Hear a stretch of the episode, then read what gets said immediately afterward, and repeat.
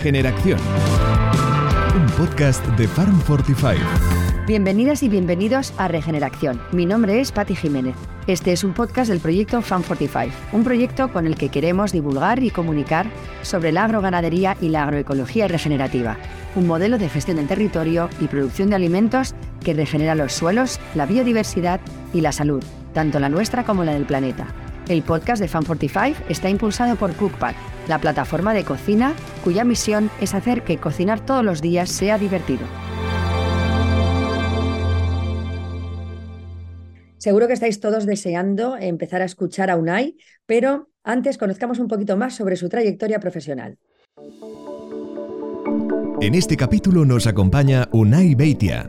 Él es productor agropecuario, emprendedor y divulgador de la ganadería regenerativa graduado en la Universidad del País Vasco en Ingeniería Técnica de Minas y experto en gestión medioambiental en la industria. Tras más de 15 años desarrollando su actividad en el ámbito de la ingeniería y consultoría ambiental, en 2016 deja esta actividad para profesionalizar su gran pasión, la ganadería. Junto con su familia está desarrollando el proyecto Iturbalza, donde crían ganado vacuno, equino, ovino, porcino y aves. Todo ello bajo los criterios de la ganadería regenerativa y el manejo holístico, siendo el pasto la base de la alimentación de los animales.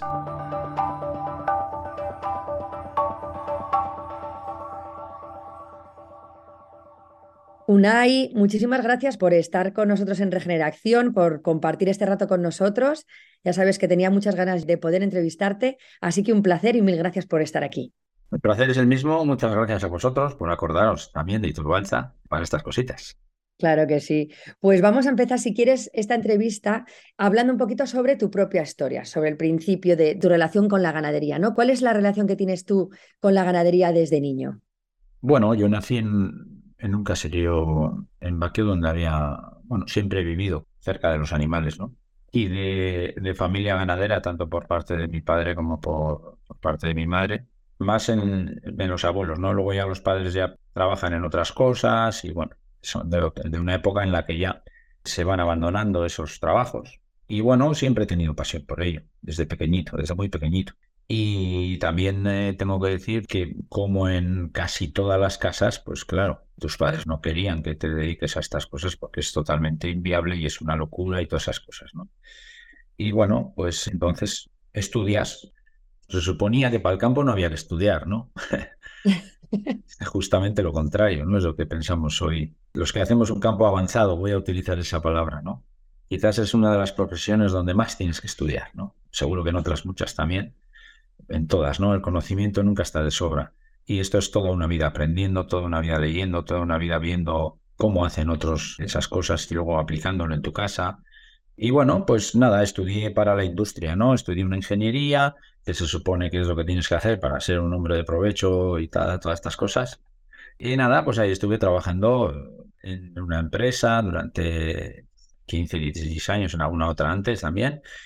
Y bueno, en el 2016, pues con el apoyo de ya entre la que es mi mujer y, mi cuñado Unai también, que se llama Unai también, lo hacíamos en plan hobby, digamos, pero claro, no tiene nada que ver tener unas yeguas, unas cabras, unos animales, ¿no?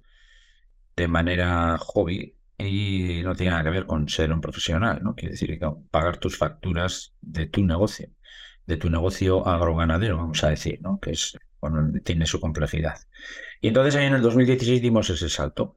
Todo ese conocimiento anterior que, digamos, que iba en paralelo con la actividad ganadera de hobby, pues, pues por supuesto que, me sirve y mucho para, para desarrollar esta que ahora es pues ganadería full time, ¿no? En, todo el amplio espectro, ¿no? Digamos, eh, aprendemos nosotros, aplicamos en nuestra casa y divulgamos ¿eh? también, porque creemos que tenemos esa responsabilidad, ¿no? Desde que descubrí en el 2015 todo el, bueno, el libro de, que lo cuento muchas veces, descubrí eh, a Piñeiro y, compré el libro de, de Pastoreo Racional Guasán de, de, Piñeiro a través de Roger Ravés y ahí me enganché ya a todo esto, empecé a leer y a leer y a ver y, bueno, a descubrir un mundo claro, vas conectando en tu cabeza con otras cosas que tú ya traes sin ese conocimiento, pero que engarzan perfectamente, ¿no? Y es totalmente coherente y lógico lo que vas viendo y te va enganchando cada vez más y te va gustando cada vez más. Unai, te quería preguntar, es decir, tú todavía estás trabajando en la industria cuando bueno, desarrollando esa ganadería como hobby, como nos contabas, pues descubres de repente ese libro de Piñeiro, ¿no? Eso es anterior a lanzaros ya directamente con Iturbalsa. ¿Cuál dirías que fue, por ejemplo, lo que te acabó convenciendo para tomar la decisión? O quizá no, no tuviste que pensarlo mucho y vino como de cajón, ¿no? También es algo que escuchamos mucho, que la gente hasta que da el paso pues duda, los miedos, inseguridad, y si no me va bien, y si no sabré hacerlo. En tu caso, supongo que era diferente porque es una actividad que ya desarrollabas, pero ¿hubo algo que fuese lo que te hizo tomar ya la decisión sin mirar atrás? Bueno, digamos que las dificultades del, trabajo que tenía también. Era bastante, digamos, bueno, como todos los trabajos en el ámbito de la ingeniería, pues bastante complicado. El ambiente laboral, las horas extras de trabajo, pues la presión de proyectos, todas esas cosas, pues al final, y haciendo algo que no te termina al final de, gustar, ¿no? No te llena las presiones en el mundo, ya esto es casi filosófico, pero no, no es, real como la vida misma, ¿no? Cada vez en todos los ámbitos y en todos los negocios y en este sistema que está, pues, eh, a utilizar la palabra, pues al borde del colapso, ¿no? Pues todo es presión.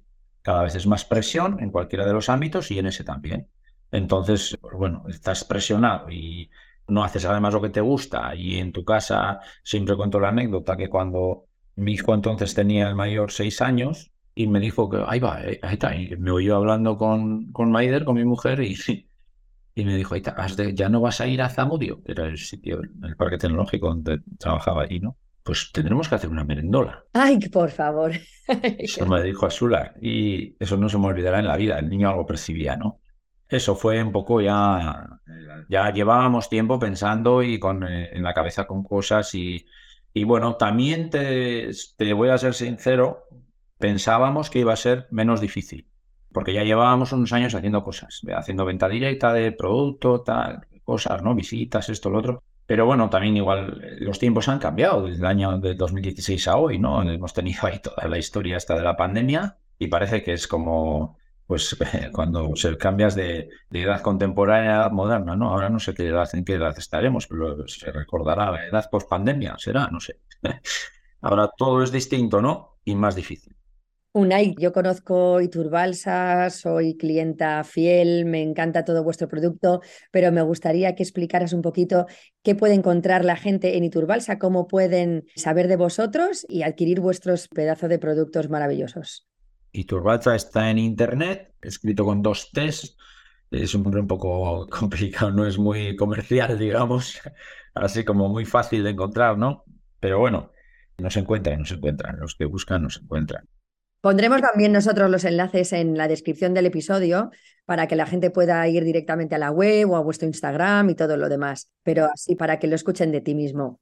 A nosotros nos gusta el, modelo Polyface, ¿no? Porque es lo que realmente es, digamos que yo suelo decir, una evolución del caserío antiguo, ¿no? En cualquiera, de la granja antigua, donde había distintos animales, había, había huerto, a ese elemento utópico, entre comillas, pero que era real, que es la granja donde tú tenías todos tus alimentos. ¿eh?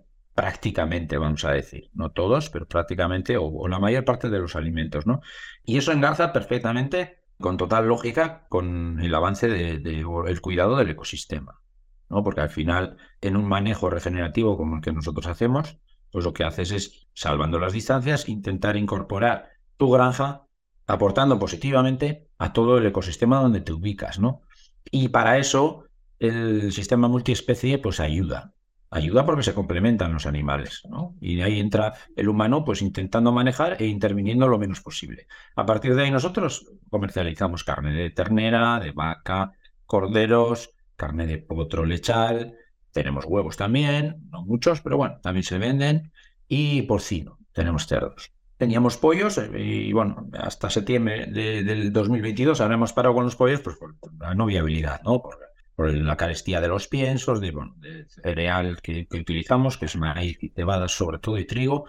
Y bueno, nosotros tenemos un hándicap también importante aquí en Vizcaya, que es la falta de infraestructuras un poco ágiles, ¿no? Que te permitan trabajar con agilidad. Me refiero a mataderos y salas de despiece. Entonces es muy complicado. El matadero de pollos está a 110 kilómetros de nuestra casa, y para producciones pequeñas como la nuestra, pues, llegar a, rentabilidad pues es complicado. Es complicado. Y si te pones en producciones grandes, pues eh, tienes que eh, garantizarte la venta. Y bueno, pues es un poco la pescadilla que se muerde la cola. Y esos son los productos que nosotros trabajamos. Y todos los meses tenemos, prácticamente todas las semanas, un producto u otro producto. Intentamos alternar productos. Para el cliente también yo creo que es interesante porque al final ofreces distintas cosas, no se aburren de una única cosa y para nosotros pues también es criar esos animales de esa manera, pues eh, bueno, pues, solemos decir igual, el objeto final de Iturbalza o la misión de Iturbalza no es vender filetes, ¿no? La misión de Iturbalza es aportar al ecosistema y aportar al planeta y todas estas cosas que se dicen en el mundo regenerativo y pues bueno, tienes que recibir unos ingresos por aquí o por allí. Eso es, es una línea más de ingresos, exactamente. Una, y este episodio sabes que tiene mucha relevancia para mí porque siempre he pensado, y así te lo he dicho siempre, que me pareces un comunicador magnífico, sabes transmitir toda la ciencia y todo el conocimiento del que hablábamos, ¿no? que hay que estar continuamente aprendiendo y, estudiando, pues sabes transmitir estas cosas de forma muy rigurosa, clara, entusiasta, pero a la vez realista. Y muchas veces hablamos nosotros, ¿no?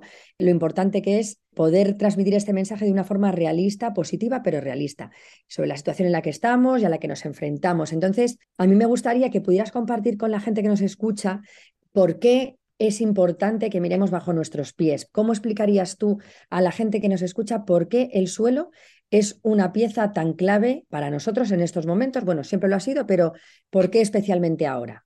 Bueno, primero porque se ha descubierto que muy poco, ¿no? Al suelo se le está eh, tratando, vamos a decir, nos estamos dirigiendo al suelo desde hace muy pocos años, podemos decir, aquí, en este entorno, ¿no? Bueno, como mucho, desde 20 años hacia aquí, aunque en Estados Unidos o en otros eh, ámbitos, pues hayan hecho cosas, pues aquí, aparte de cargárnoslo, no hemos hecho mucho más, ¿no? Y entonces partimos de ahí. Hay mejores o peores suelos, pero en general están pues muy deteriorados, ¿no? Y sobre todo aquellos que se han dedicado a una agricultura, vamos a decir, de, monocultivo tradicional. Bueno, tradicional, aquí las palabras hay que medirlas también, porque tradicional, según de si estás hablando de 1910, 1935 o 1970, ¿no? ¿Qué es tradicional? Y, y, eso ahí tiene sus matices todo esto, ¿no? Entonces nosotros, en lo del suelo, en el momento en que lo descubres, claro, lo importante aquí para ti es el conocimiento. Si tú no conoces qué es un suelo, pues sin más. Eh, nosotros en el ámbito ganadero, que lo hemos comentado, yo he comentado contigo muchas veces, eh, en cuanto a conocimiento sobre estas cosas, esto es pues, bastante desalentador, porque no hay, no existe divulgación, la gente no tiene conocimiento de la importancia de un suelo vivo, y bueno, yendo más allá, Producir alimentos en la Europa moderna a favor de la naturaleza, esto es muy, muy resumido, ¿no? Eh, cuidando estos ecosistemas, va en contra de todo el sistema o la dirección que tiene el sistema convencional, ¿no?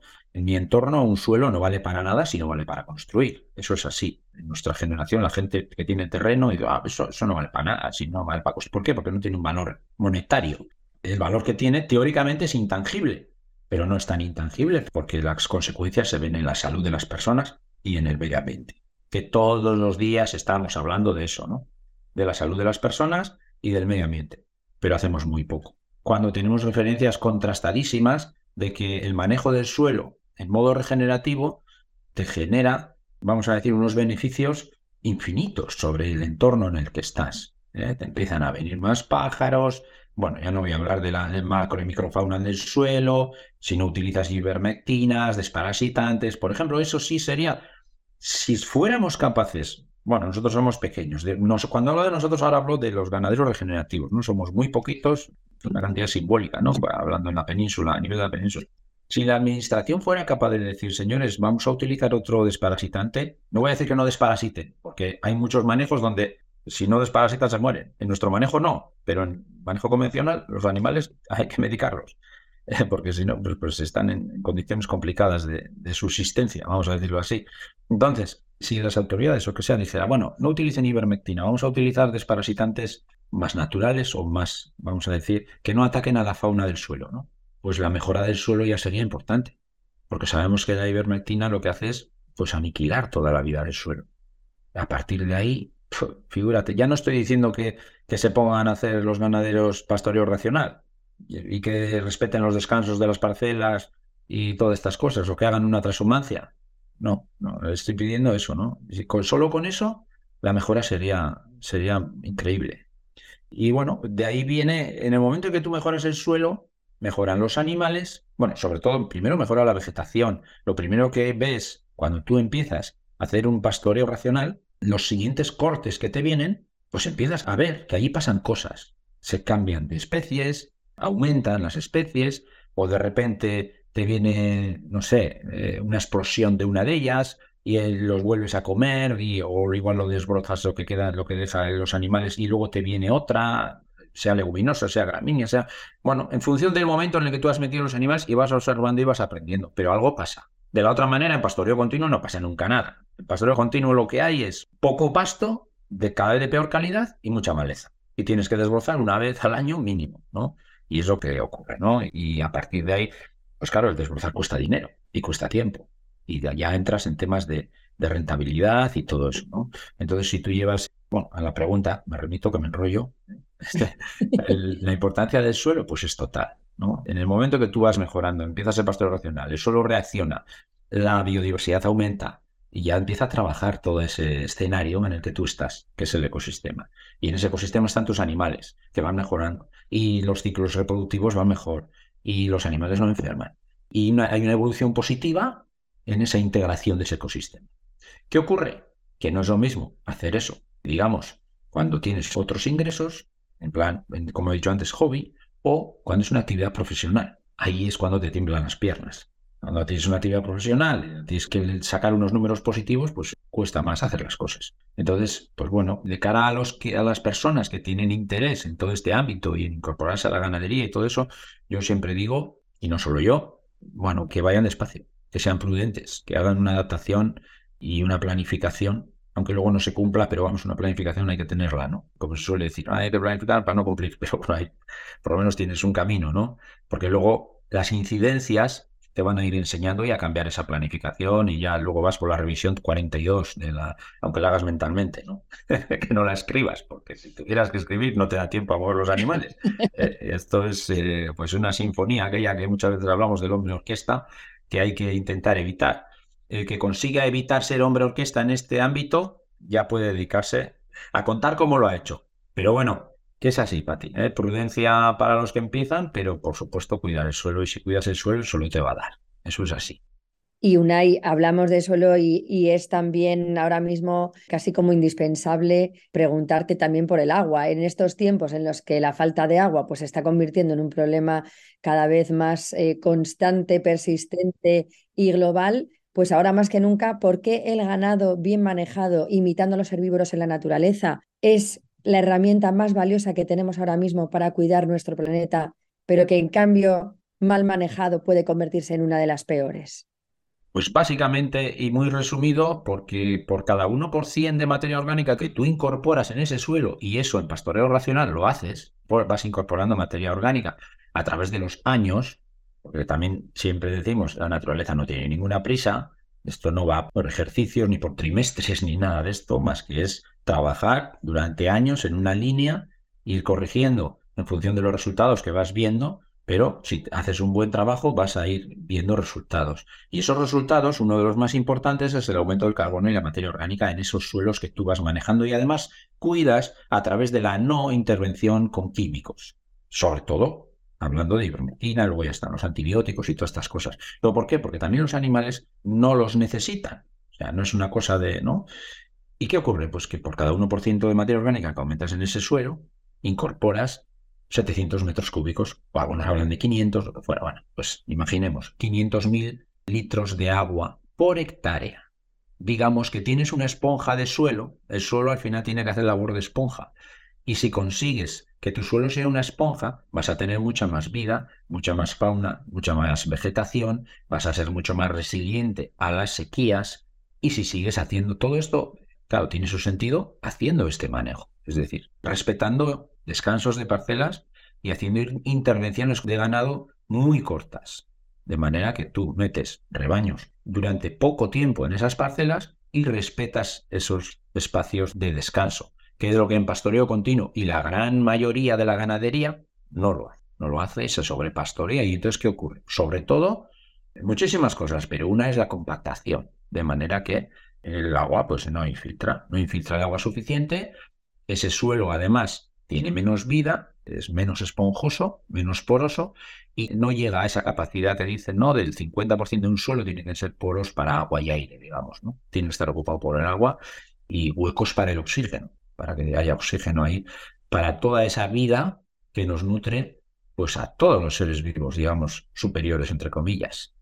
Y en estos tiempos que, y oiremos de aquí en adelante, porque el tema del agua está ahí, eh, oiremos, vamos a decir, mega estudios, mega proyectos y mega filósofos y mega congresos en torno al agua. Pero, señores. ¿Cuánto tiene usted a lo de casa una hectárea? Pues cómprese una docena de ovejas y haga allí, pues en una hectárea, vamos a decir, pues 30 parcelitas puta, no sé qué, no sé Verá usted cómo mejora pues su parcelita. Y bueno, de eso se trata. Y la ventaja que tiene todo esto, o grandes ventajas, una de ellas es esa, ¿no? Que lo puedes hacer con una oveja o con mil ovejas.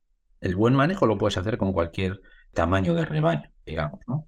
Desventajas también tiene, uniéndome a, lo que me has comentado antes del realismo. Me gusta siempre ser realista porque muchas veces cuando hablamos de ganadería regenerativa, manejo holístico, todo esto, pastoreo racional, ponemos en la pantalla las virtudes, ¿no? Y entonces todo el mundo encandilado, todo el mundo encandilado. Y ves ahí los animales en un pasto maravilloso y bueno, enseñamos maravillas, ¿no? Y ponemos en las redes cosas, todo parece como maravilloso. Y es verdad, hay una parte maravillosa, pero detrás hay un trabajo que es verdad que no tienes que comprar pienso y te pagar esas facturas, pero tienes que ir con los animales y tienes que poner agua en todas las parcelas. Y las tuberías de agua a veces se rompen. Y los cierres también tienes que hacerlos y hacer esa parcelación de la mejor manera posible. Y todo eso es trabajo y tiempo y dedicación. Entonces, si tú estás acostumbrado, vamos a hablar de un ganadero estándar, que tiene sus ganados ahí en unas parcelas, imaginemos que tiene decenas de hectáreas de finca, entonces hay manejos donde tienen 400 hectáreas y tienen los animales deambulando por 400 hectáreas durante todo el año. Entonces a ese señor le dices que incorpore los criterios de pastoreo racional, bueno, y se le viene el mundo abajo. Dice, Buf, voy a poner yo a hacer esto y esto y venga, hombre. Y hacen luego pues, muchos sentidos, pues por, por ejemplo, pues muy claro es cuando las bostas no se descomponen porque no hay vida en el suelo, pues incorporan al tractor unos elementos en la parte trasera, pues unas cadenas o yo no sé qué historias, bueno, hay cadenas, hay barras de hierro y tal, y la gente pasa por las parcelas para romper las bostas con el tractor, cosa que no, bueno, no tiene ningún sentido, ¿no? Digamos, aparte de que el tractor pues sigue compactando el suelo y tú sí, las bostas sí ya las romperás, pero eso no hay vida y si no hay vida en el suelo no, te va a salir el pasto, sí, te saldrá el pasto, bueno, algo, algo te saldrá, pero no lo que los resultados que ves si cuidas ese suelo que viene de fondo. Entonces, ¿el cambio cuál es? Pues es el cambio de desaprender, que siempre se dice, ¿no? Desaprender esas malas prácticas y retomar aquellas prácticas antiguas, ¿no? Que nos remontamos a la transhumancia, ¿no? Transhumancia puedes hacer de 300 kilómetros o la puedes hacer de 500 metros, ¿eh? digamos lo que se llama transtermitacia o bueno, pero al final no deja de ser transhumancia. Claro. Unai, lo decías al principio de la entrevista cuando nos contabas que justamente tus padres no hubiesen como querido que te dedicases a este sector, ¿no? Y una de las circunstancias de contexto más duras que solemos encontrar es ese desprestigio que hay del sector primario, de la figura del productor, del campesino. Y sin embargo, como llevamos comentando también tiempo, pues es cada vez más evidente el valor que tiene un productor y un ganadero como sabio gestor de un territorio y la necesidad de que se recupere ese respeto y ese valor a esa figura, ¿no? Por su labor, por su rol y demás. Entonces, sin ese conocimiento y sin esa labor, pues no hay ese equilibrio en los ecosistemas, no hay una producción de alimentos reales, sanos. ¿Crees que esta situación de desprestigio que ha habido aleja mucho a potenciales personas que puedan tomar ese relevo generacional en este sector? Sí, sí, claro que aleja. No es un sector de prestigio, ni hay visos de que lo sea. Yo no veo que haya interés por prestigiar de manera profesional. ¿eh? Estoy hablando como un colectivo que aporta a la sociedad alimentos saludables, vamos a decir. No todo el colectivo aporta alimentos saludables, ya lo sabemos, pero estamos ahora mismo remitiéndome a lo que nosotros hacemos. Yo, desde luego, si no hiciéramos ganadería así, yo no le encontraría sentido a, producir alimentos, porque para mí no tendría valor. producir alimentos cargándome todo mi entorno, ¿no? No, en estas circunstancias, desde luego, no. Entonces, eso sí hace, el no prestigio va unido con toda esa imagen que hay del sector eh, agroganadero, ¿no?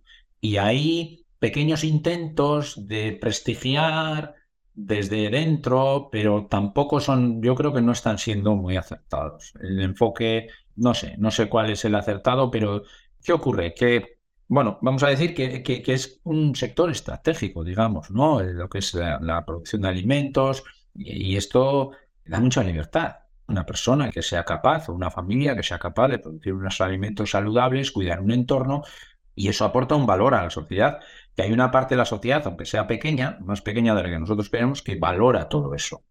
Pero las tendencias oficiales lo valoran desde otro punto de vista. Podremos ver, sí, porque tal, porque el campo, y, bueno, pues, eh, a todos esa idea idílica del campo y todo esto que no existe, ¿no? Pero que, nos la quieren, al, mundo urbano le venden esa imagen de, bueno, de qué bonito el campo, de esto, lo otro, tenemos que cuidar a nuestros campesinos, todas estas cosas, ¿no? Pero tenemos que cuidar pero a los hechos me remito. Se cuida ni se prestigia. Básicamente es por eso, ¿eh? porque tampoco se conoce ni hay interés en conocer qué hay detrás de eso, qué hay detrás de una ganadería o de una agricultura regenerativa, ¿no? ¿Qué aporta eso? Entonces, si realmente hubiera una difusión de los valores que esto aporta, pues desde ahí quizás se podría ir cambiando esa imagen de decir, ostras, ¿y para hacer esto? ¿Y cómo lo hace? ¿Y, quién, ¿Y cómo sabe este tío todo esto?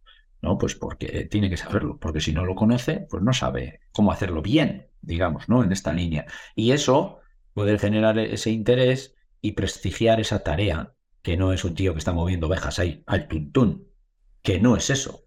Ahí hay un conocimiento que ya los antiguos lo tenían y que se ha ocupado, digamos, vamos a decir, de hacerlo olvidar o de quitarle valor. De manera que hoy estamos como estamos, ¿no? Con grandes monocultivos produciendo cereal en toda la meseta con un 1% de materia orgánica en los suelos, con unos costes de fertilizantes disparados, con unos costes de maquinaria disparados, con unos costes de combustibles disparados, y entonces con, con unas rentas para esos agricultores cada vez menores. Como ejemplo, con ese producto, ¿no? Y te recorres la meseta y no ves ni un árbol. Y entonces cuando ves un árbol dices, joder, si hay un árbol de 200 años. Y dices, pues si hay un árbol de 200 años, podría haber 10.000 árboles de 200 años. Eso es lo que siempre pienso yo, ¿no? y, a partiendo de ahí, pues eh, vamos cargándonos todo el entorno en aras de esa productividad, que sí, ha habido años donde se ha producido mucho, pero el que está perdiendo es el campo, la sociedad, el ecosistema, el planeta, todos estamos perdiendo en ese correr hacia adelante de volumen y precio. Y ahora volver hacia atrás, en muchos casos, como se dice, es un punto de no retorno. Unai, en este sentido, lo que hablábamos también de prestigiar de nuevo todo este sector, es fundamental el papel de la educación, desde los más pequeños hasta los más mayores. Y esto es algo que vosotros en Iturbalsa y tú mismo, pues lo tenéis súper integrado, ¿no? Os dedicáis a divulgar muchísimo.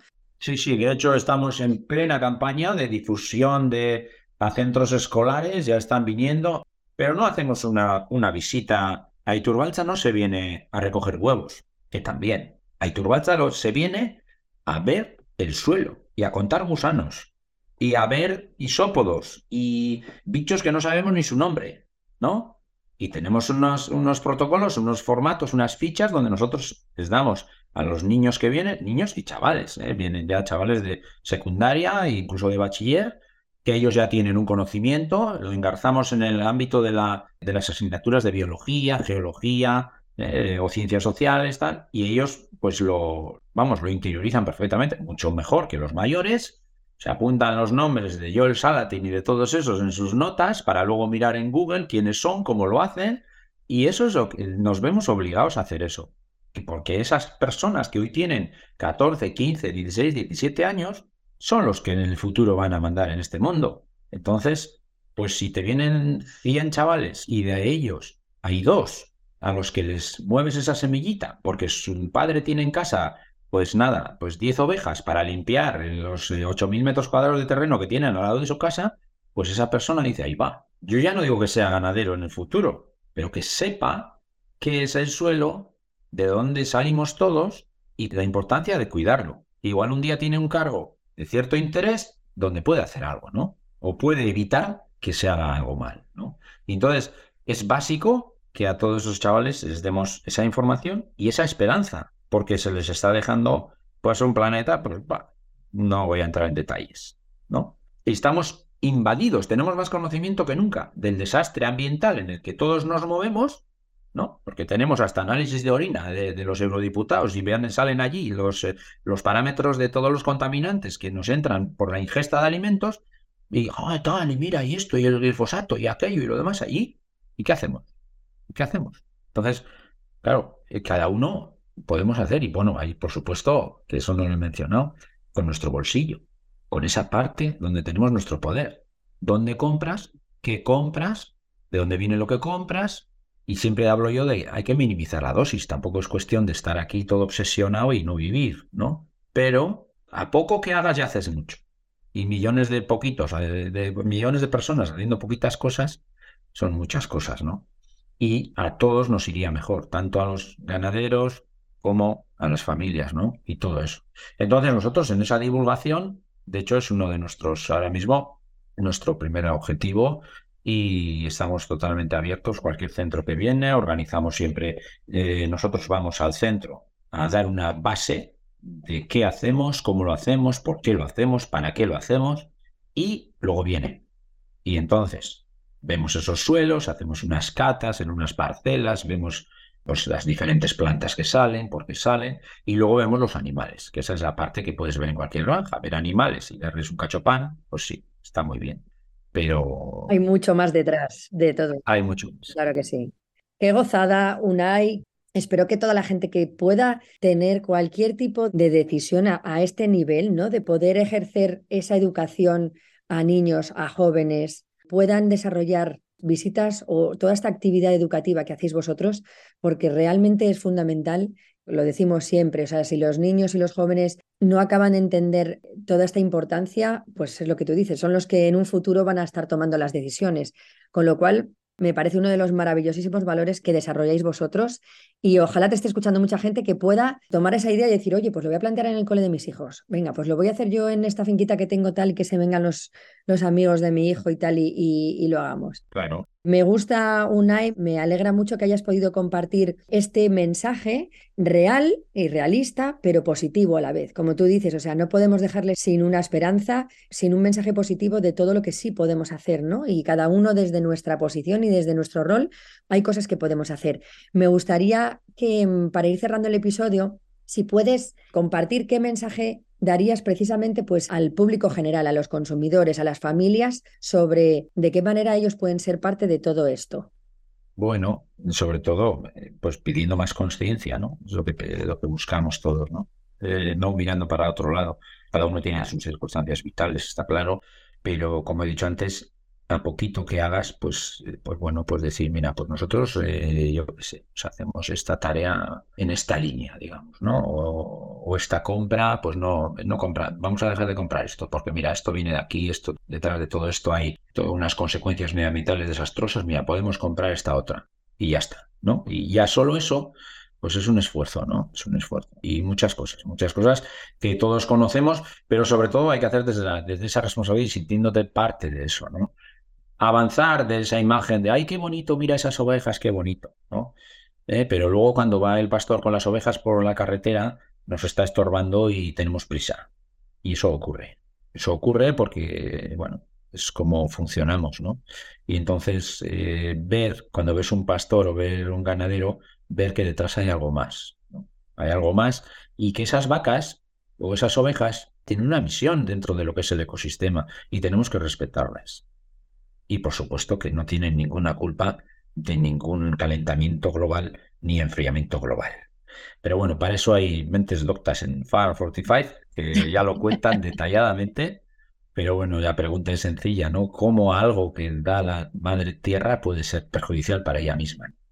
De lo que somos perjudiciales somos nosotros con nuestros manejos, ¿no? Y con nuestras ambiciones, ¿no? Que al final tenemos centrado el tema en eso, en, la productividad eh, a diestro y siniestro. Y un mensaje que les puedas dar a aquellos productores que a lo mejor estén empezando a escuchar sobre esto, pero no acaben de quizá convencerse o decidirse por unirse a este tipo de manejo, ¿qué mensaje les darías? Pues no sé, Pati, te soy sincero. Todos los cambios remueven y en este hábito también. Entonces, bueno, pues sí, hay que ser valiente, hay que olvidarse de lo que digan los demás, porque tus terneros van a ser los más feos del matadero, porque tú estás en un camino de aprendizaje.